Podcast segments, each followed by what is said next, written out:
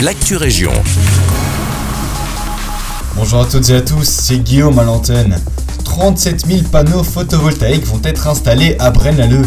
C'est la commune qui a fait la demande de permis, permis qui a d'ailleurs été accepté il y a peu. C'est sur le site de Saut de Verre que le projet va voir le jour.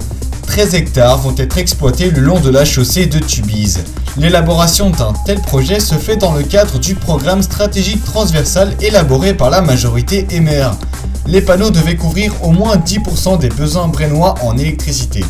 Mais avec tous ces panneaux, ce sont près de 20% qui pourraient être couverts au final. Deux nouvelles casernes de pompiers pourraient être créées dans la zone de secours Eno-Est, l'une vers le jour à Fleurus et une autre à Les Bons-Villers ou encore au niveau de l'échangeur de Timéon. Les projets sont encore en discussion. Le but est d'assurer une meilleure couverture des bordures est et ouest de la partie nord de la zone de secours Eno-Est. Les paramètres pris en compte dans le choix des futures casernes sont la couverture géographique, les points à risque comme les zonings industriels ou encore la densité de population.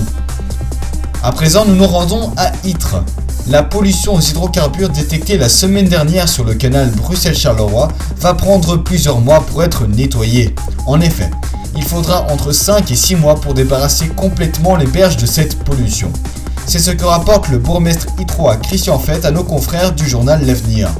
Une telle pollution est dramatique pour la faune et la flore.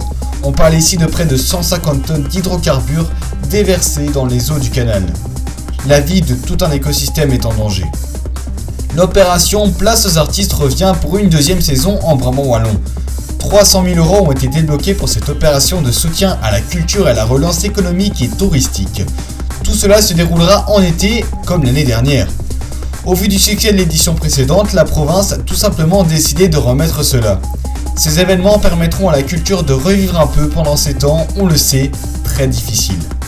C'est tout pour l'actu région. Je vous souhaite une belle journée.